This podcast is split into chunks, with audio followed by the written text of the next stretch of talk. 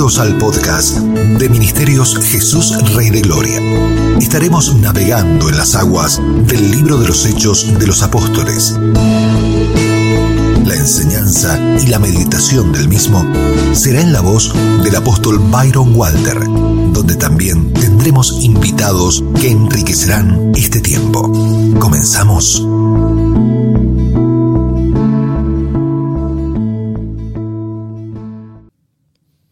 Bendiciones, amado oyente, qué bueno que sintoniza con nosotros este hermoso día. Es un día de alegría, es un día de regocijo y nos llenamos de tanta gratitud para con nuestro Dios. Gracias por conectar con nosotros este hermoso día. Hoy tenemos el privilegio de presentar a ustedes la meditación de Hechos capítulo 11 y también tenemos invitados y quisiera presentárselos este hermoso día. Con nosotros tenemos a la pastora Yolanda Moreno, también a nuestro hermano Edgar Chamalé y por supuesto nuestro anfitrión, el apóstol Byron Walter. Quiero invitarte con todo mi corazón a que puedas abrir tu entendimiento, abrir tu corazón y dejar que el Espíritu Santo hable a tu vida. Abre tu Biblia, Hechos capítulo 11. Bienvenido. Yolanda. Gloria a Dios. Verso 1 dice la palabra del Señor en el nombre del Padre, del Hijo y de su Santo Espíritu. Oyeron los apóstoles y los hermanos que estaban en Judea que también los gentiles habían recibido la palabra de Dios. Y cuando Pedro salió a Jerusalén, disputaban con él los que eran de la circuncisión, diciendo, ¿por qué? ¿Has entrado en casa de hombres incircuncisos y has comido con ellos? Entonces comenzó Pedro a contarles por orden lo sucedido, diciendo, Estaba yo en la ciudad de Jope orando y vi en éxtasis una visión algo semejante a un gran lienzo que descendía que por los, las cuatro puntas era bajado del cielo y venía hasta mí. Cuando fijé en él los ojos, consideré y vi cuadrúpedos terrestres y fieras y reptiles y aves del cielo. Y oí una voz que me decía, levántate Pedro, mata y come. Y dije, Señor, no, porque ninguna cosa común o inmunda entró jamás en mi boca. Entonces la voz me respondió del cielo por segunda vez. Lo que Dios limpió, no lo llames tú común. Y esto se hizo tres veces y volvió todo a ser llevado arriba al cielo.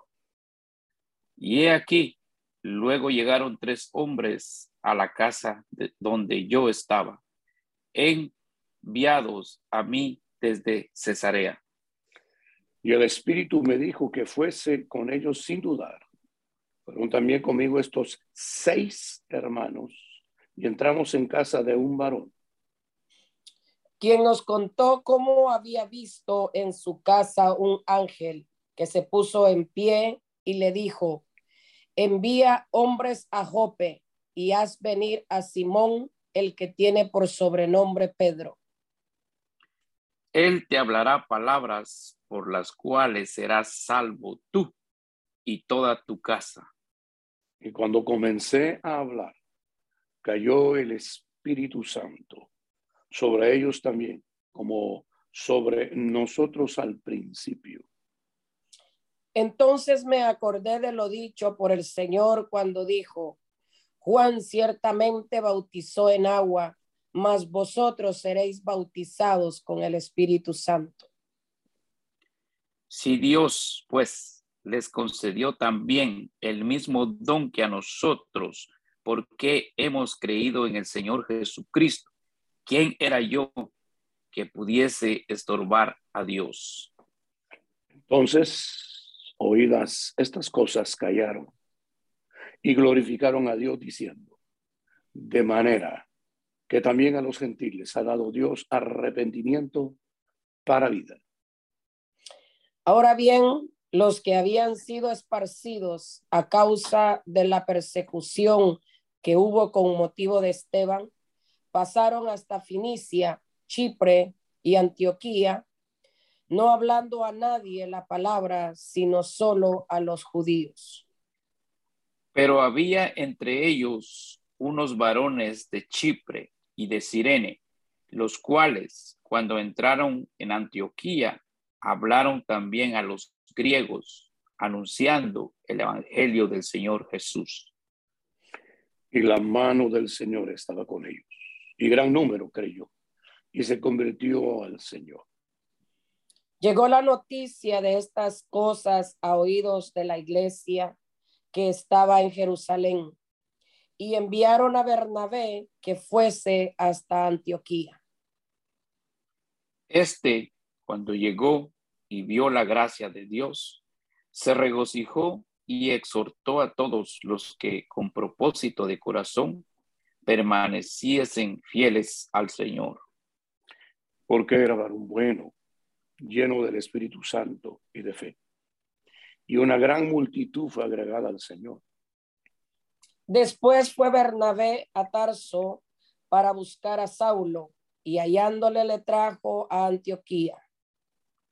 Y se congregaron ahí todo un año con la iglesia y enseñaron a mucha gente y a los discípulos se les llamó cristianos por primera vez en Antioquía. En aquellos días unos profetas descendieron de Jerusalén a Antioquía.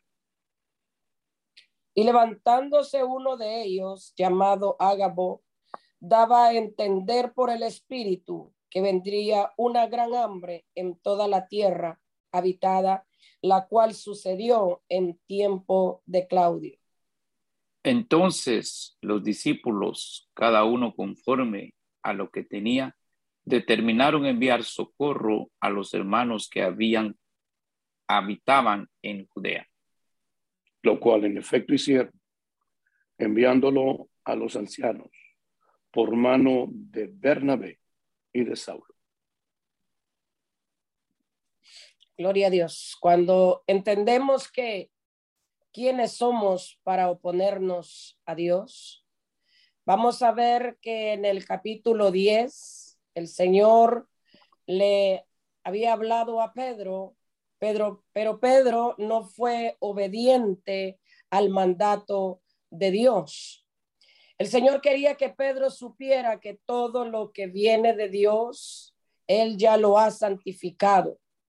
Muchas veces, porque hemos entrado en una religiosidad, nos encerramos que es malo y queremos cultivar esa religiosidad que no nos hace obedecer al Señor y nos lleva a no obedecer a lo que el Señor quiere que hagamos en su reino.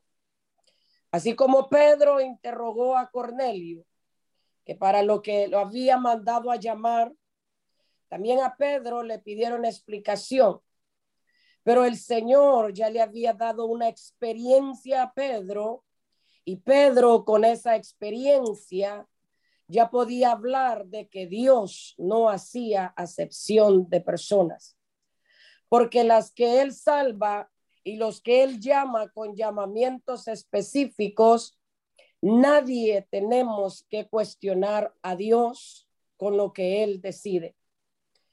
Miremos cómo tenemos que estar nosotros. Y leímos ahí en el 11, en el 18, y dice, entonces, oídas estas cosas, callaron y glorificaron a Dios, diciendo, de manera que también a los gentiles ha dado Dios arrepentimiento para vida. Que nos dice este verso? Número uno, ellos callaron y glorificaron a Dios. Tenemos que permanecer callados con su decisión del Dios Todopoderoso para cada uno que él ha llamado. Dos, ellos entendieron que Dios no hace acepción de personas. Tres, el Señor puso arrepentimiento también en los judíos. Cuatro, para que todos pudieran ser salvos. Amados del Señor, habla su palabra y no miremos a quién. Cuando el Señor nos ha llamado a poder ser evangelistas, a dar esa palabra a cada necesidad, no miremos a quién. Lo que el Espíritu nos dirija, eso es lo que tenemos que hacer, aunque lo sintamos dar esa palabra o no, eso fue para lo que fuimos llamados. No llamemos inmundo a lo que Dios ya santificó. Es su pueblo santo, es su pueblo bendito. Amén. Cuando el ángel visitó a Cornelio, él podía decirle qué tenía que hacer. Pero lo precioso, que por eso dejó a sus creyentes, a sus hijos llenos de fe para hablar del Señor.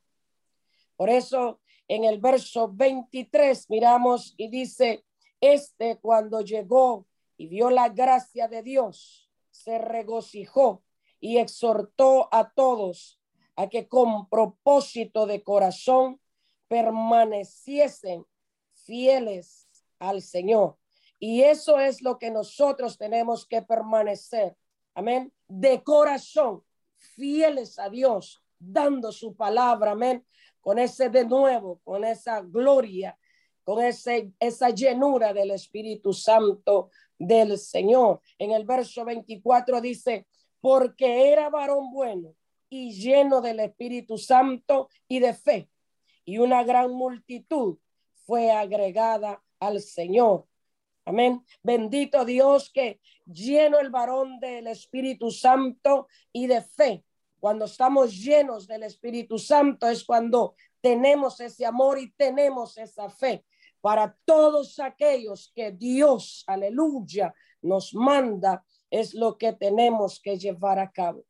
Cuando somos llenos del Espíritu Santo, no estará en nosotros la religiosidad, ni el enfocarnos solamente en alguien específico, sino porque de tal manera amó Dios al mundo.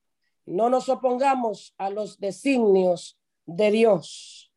Bendiciones. El, el poder del Evangelio alcanzando también a los gentiles. El Señor le reveló a Pedro por medio de eh, la visión que él tuvo cuando se encontraba orando en Jope y él miraba cómo eh, descendía el lienzo, descendía ese manto para alcanzar a los gentiles. Por eso nuestro Señor Jesucristo le reveló en el capítulo 5, eh, donde dice, estaba yo en la ciudad de Jope orando y vi en éxtasis una visión, algo semejante a un gran lienzo que descendía, que por las cuatro puntas era bajado del cielo y venía hacia mí. Cuando fijé los ojos, consideré que en el lienzo habían eh, cuadrúperos terrestres y fieras y también aves del cielo. Ahí el Señor estaba revelando que también el Evangelio no solamente era para los judíos, sino que también era para, para, para los gentiles, que ellos iban a recibir la salvación, eh, les iba a llegar el Evangelio de nuestro Señor Jesucristo. Y con el Evangelio no solamente le, le llegaba la palabra de Dios para salvación, sino que también les iba a llegar el Espíritu Santo, porque la palabra del Señor dice que también ellos habían recibido el Espíritu Santo a sí mismo, como habían recibido los eh, eh, ellos al principio, los apóstoles. Entonces, eh, para, para Pedro era en este, en ese, cuando la iglesia de Jerusalén supo de que él había sentado, se había comido con con los, con los gentiles. A él ahora le tocaba explicar la, lo que él había visto en, esa visión, pero sin embargo, como Dios es el que a él lo había enviado, él estaba haciendo la dirección de Dios, él pudo explicar a los hermanos de la iglesia de, de Jerusalén lo que había sucedido y juntamente él había llevado tres testigos eh, que vieron cómo el Evangelio del Señor había alcanzado a aquellos eh, eh, cristianos, aquellos hermanos, y solamente, no solamente eso, sino que eh, ellos también, es, nosotros somos parte de esa bendición, de esa salvación que nosotros hoy en día podemos, hemos alcanzado el Evangelio de nuestro Señor Jesucristo. Y de igual manera obtenemos esa promesa del Espíritu Santo, de ser lleno de la, del Espíritu Santo del el Señor. Así que o no importa que el, el, el, el diablo se ha querido oponer para que el Evangelio de nuestro Señor Jesucristo eh, tenga límites, ha tratado de pararlo, hemos visto a través de la palabra del Señor, golpeando a los apóstoles, persiguiendo a la iglesia, pero eh, como Dios es tan poderoso, no ha podido detener el Evangelio y el Evangelio se seguirá extendiendo porque en la visión que Pedro tuvo que bajaba los cuatro puntos eh, para que la tierra sea llena de, del Evangelio de nuestro Señor Jesucristo en estos últimos tiempos. Bendiciones. Muchísimas gracias, profeta y apóstol Yolanda, muy amado Edgar, siervo de Dios. Ver el capítulo número 11 del libro de los Hechos es continuar cabalmente como la profeta Yolanda nos refirió al capítulo 10 en donde el apóstol Pedro tiene un éxtasis extraordinario en Jope, en la casa de un, de un hombre llamado Simón. Es eh, el gran amor de Dios alcanzando por primera vez a la gente que no era de origen hebreo, eh, de origen griego en su gran mayoría, porque ya en este capítulo 11 no solo se refiere a la historia del 10, sino que en Antioquía, que está al norte de, de la Tierra Santa, hay dos Antioquías en las Sagradas Escrituras, en el libro de los Hechos, y esto es importante precisarlo. Uno, el Antioquía que está al norte de la Tierra Santa, ya para, para continuar con el Asia Menor en la Antioquía de Siria. Siria fue un, reino o es un reino que es, o una nación que siempre fue oponente al pueblo de Israel y siempre fue repelente a la voluntad de Dios. Y eso se estudia en el libro Primera de, de Reyes, Segunda de Reyes. Eso es importante. Pero hay otro Antioquía en el Asia Menor, lo que ahora es Turquía y en el primer viaje apostólico de Pablo y con Bernabé, él predicó en esa región. Eso es importante para no confundirlos cuando uno estudia las escrituras. También es importante ver que tres fueron los que envió Cornelio. Después de que tuvo la gran visión de ver al ángel que le hablaba directamente por nombre, enviado del Todopoderoso, porque el Todopoderoso tenía la intención de toda su casa, él y toda su casa, traerlos a la gloria de lo que es el Evangelio. Él envió a dos criados, que significa guardias personales, y a un devoto soldado. Entonces, es importante, Edgarito, porque tú mencionaste de tres testigos. Estos fueron los primeros tres. Pero cuando Pedro, después que los recibió en el capítulo 10 y los atendió, fue hacia la casa de Cornelio en Cesarea, se llevó a seis discípulos, hermanos judíos. Así que los primeros que envió Cornelio, tres, más Pedro, cuatro, más seis que se llevó Pedro, llegaron a ser diez hermosos instrumentos para ver cómo el Señor, con su gran poder, alcanzaba la casa de un gentil de origen romano, de origen romano, porque él era de la, de, él era un capitán de un escuadrón llamada la italiana. Y bueno, pues en el capítulo 10 vimos qué hermoso para señalarlo, porque no podemos dejarlo de omitir, el mensaje tan central y centralizado en el Señor Jesús, sin ir a las periféricas, cómo Dios ungió con Espíritu Santo y con poder a Jesús, del cual hablan todas las escrituras. Y como Él, con esa poderosa llenura y esa gloria del poder. Lo único que hizo fue hacer bienes y destruir las obras del diablo. Lo que dice el capítulo 10. Esa enseñanza, yo anhelo que sea sobre cada uno de los hombres y las mujeres de Dios que tenemos hoy el privilegio de ser llamados para servir. Que Dios nos llene y no solo nos llene, sino que nos unja con poder. De la diferencia de llenura a poder es de que la llenura siempre va a traer una prueba, un desierto. Y esa prueba en ese desierto, si salimos aprobados, se va a traducir en autoridad, poder, para hacer la obra de Dios. Esa autoridad se va a manifestar en orden, y esto es importantísimo, porque en estos años de ministerio yo he visto gente que Dios les ha hablado palabras proféticas, les ha dicho que los quiere usar muchísimo, los ha ungido con el Espíritu Santo. Empiezan a pasar los desiertos que siempre que somos llenos del Espíritu Santo, Dios permite que el diablo en algunas áreas se nos acerque para tratar de destruirnos. Dios no nos ha dejado sin recursos. Por eso que generalmente cuando alguien es lleno del Espíritu Santo, es porque Dios lo ha rodeado con enseñanza.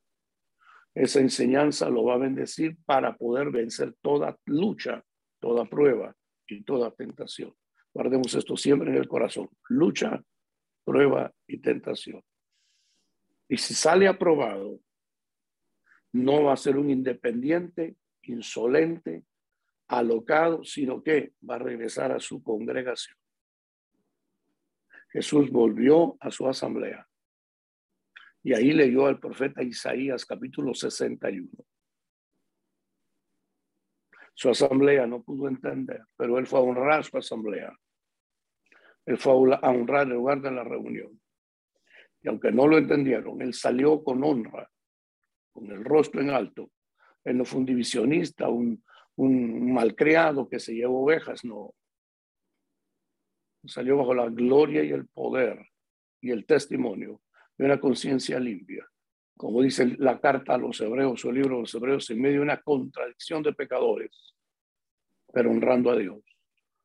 Y nuestro anhelo o mi anhelo es de que la nueva generación de ministros sea una generación de ministros que tenga protocolo de reino, que tenga lenguaje de reino y que conozca el reino. ¿Qué significa protocolo del reino? A los ancianos trátalos con pureza. Como padres, nunca los reprendas. A las ancianas trátalas como madres. Si algún anciano necesita ser llamado a, a, examen, que sea en boca de dos o tres testigos, y trátalos con pureza. No vayas a ser, no vayas a ser inconsecuente en contra de una unción de anciano. A las jovencitas como hermanas, protocolo del reino. Que nadie te acuse de algo. Estoy citando lo que Pablo, el perito arquitecto, le dice a su hijo ministro Timoteo. Condúcete en la casa de Dios con toda la sabiduría, protocolo, con todo el lenguaje. ¿Cuál es el lenguaje de la casa de Dios? El, el lenguaje de la oración, el lenguaje de la adoración, el lenguaje de saber que todas las cosas ayudan a bien para aquellos que son llamados conforme al propósito de Dios. En un nuevo reino, porque no es el reino de esta tierra. Aquí dice Pedro, somos extranjeros, somos peregrinos. Realmente aquí no está nuestra herencia. Eso es lo que dice la primera carta de Pedro. Y, la carta a los filipenses dice, nuestra ciudadanía, Filipenses capítulo, capítulo 1, estará en los, está en los cielos, de donde esperamos al Señor de gloria. Así que este capítulo de 10 y 11 es la transición de ver cómo el Evangelio va a llegar a la casa de un romano y no solo va a llegar con potencia, evidentemente, como dijo el apóstol, el apóstol y profeta, la religiosidad nos mata el ritual nos cosifica. El Evangelio no es ritual ni es religiosidad. El Evangelio no es legalismo ni es libertinaje. El Evangelio es la gloria de Dios. El Evangelio es el, el señorío y la potencia del amor divino que alcanza a seres pequeños, como somos nosotros los hombres. Y si de veras nos queremos rendir al Señor, la verdad de Gálatas, con Cristo estoy crucificado al mundo. El mundo me es crucificado a mí. Y yo estoy crucificado y estoy totalmente seguro que la religión no es el camino para el Señor. El camino para el Señor es un nuevo pacto, donde eh, la gloria de la sangre no de machos cabríos, sino del Hijo de Dios, me redimió, o sea, nos compró. Y no nos introdujo a un santuario terrenal, sino a un, santuario eternal. Cada vez que nos ponemos en adoración o en oración, entramos al trono de la gracia. Entramos a al lugar donde está nuestro divino Señor Jesucristo para alcanzar gracia, misericordia, oportuno socorro. Y eso les costó entender a los amados hermanos apóstoles, genuinos apóstoles, hombre que, hombres que se entregaron con toda decisión y, devoción para hacer la voluntad de Dios.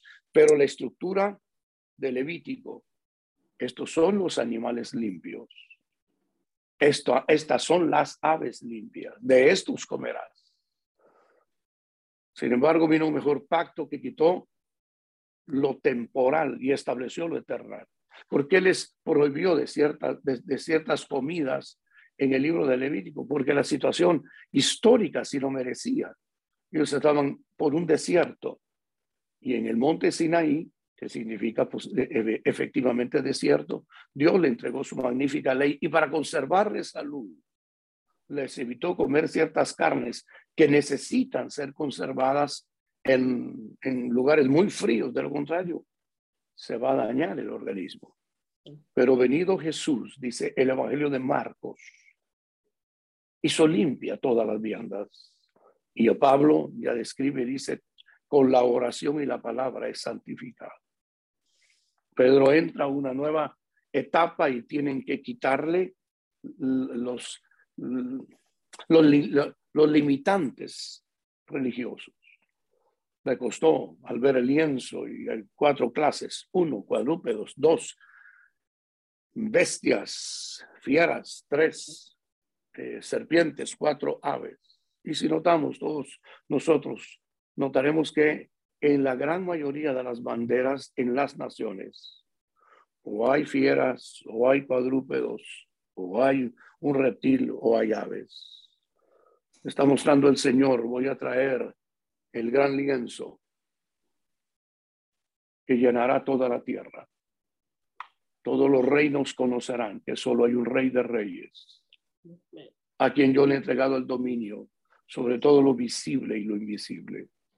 Y ese gran amor de Dios está sostenido por cuatro puntas.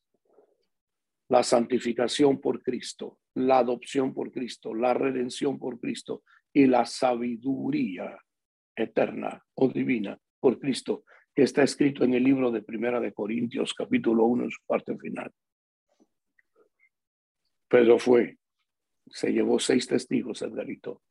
Tres venían de la casa de Cornelio. Y el mensaje que predicó, la gloria de Dios cayó. Se mencionó a Juan el Bautista, las palabras de Jesús, así como Juan el Bautista bautizó con agua, si ustedes serán bautizados con el Espíritu Santo y en casa de Cornelio por primera vez. Ya no judíos creyentes, sino gentiles alcanzados por la gracia al igual que los judíos en el capítulo número 2 de los Hechos creyentes, ahora están recibiendo el Espíritu Santo. Terminamos el capítulo 10 donde les rogaron a Pedro que se quedara unos días. Recibieron el bautismo en agua. ¿Qué sé qué habría o qué sucedió en esos días? Ya no me lo registra el documento, pero valdrá la pena mencionarlo, decirlo, reconocerlo y hablarlo el Todopoderoso los ha de haber visitado de manera tan grande, tan gloriosa, la manera como se festeja la visitación de Dios es comer.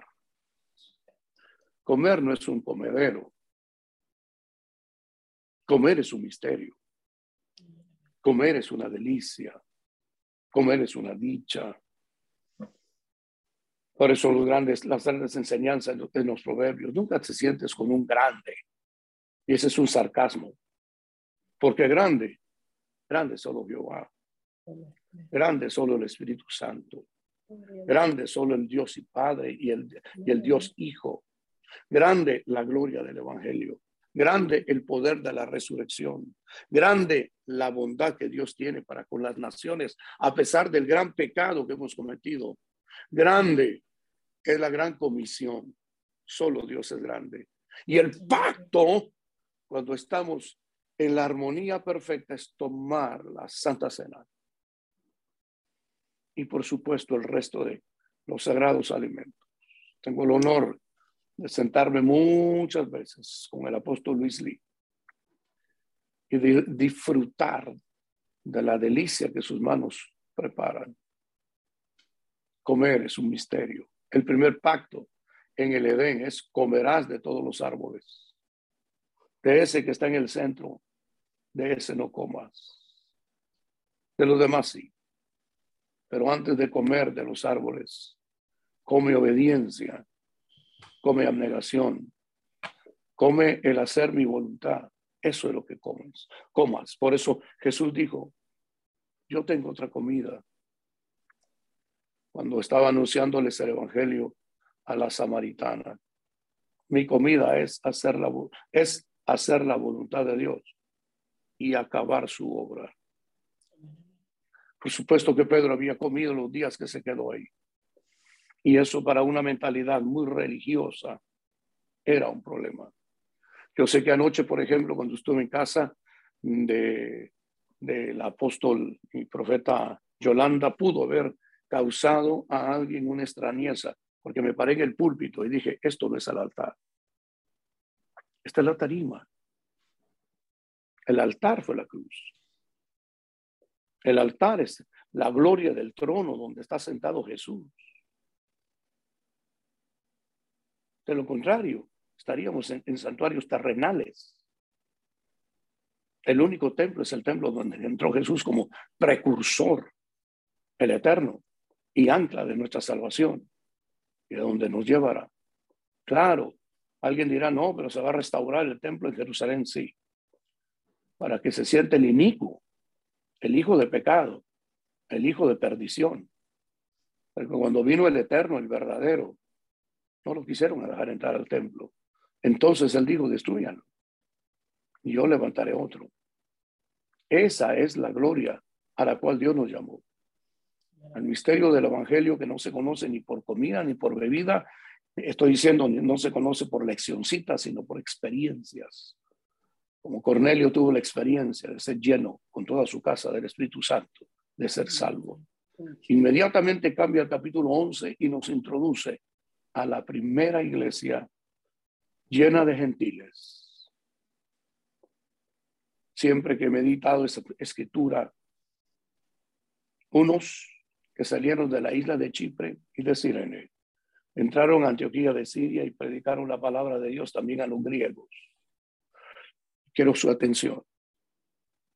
Hay solo una piedra, no lanzada de manos, que destruiría la pretensión babilónica, la pretensión medo-persa, la pretensión, pretensión griega y la pretensión romana.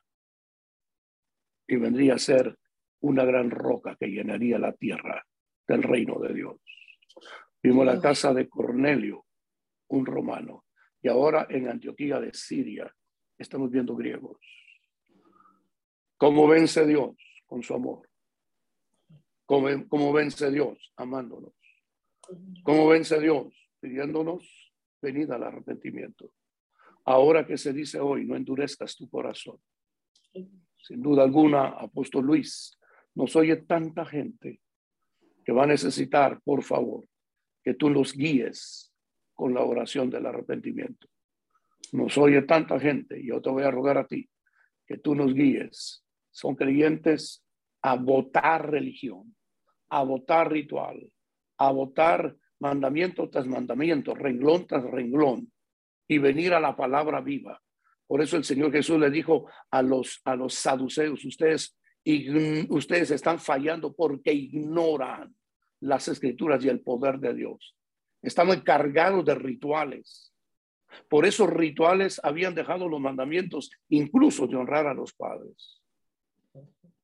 Los rituales son un, un atraso a la gloria del avance del Evangelio. Te doy el tiempo, apóstol Luis. Quiero agradecer. Este fue el podcast de Ministerios Jesús Rey de Gloria.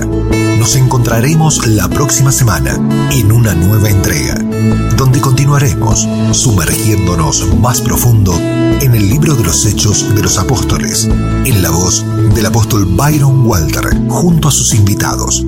Acompáñanos, te esperamos.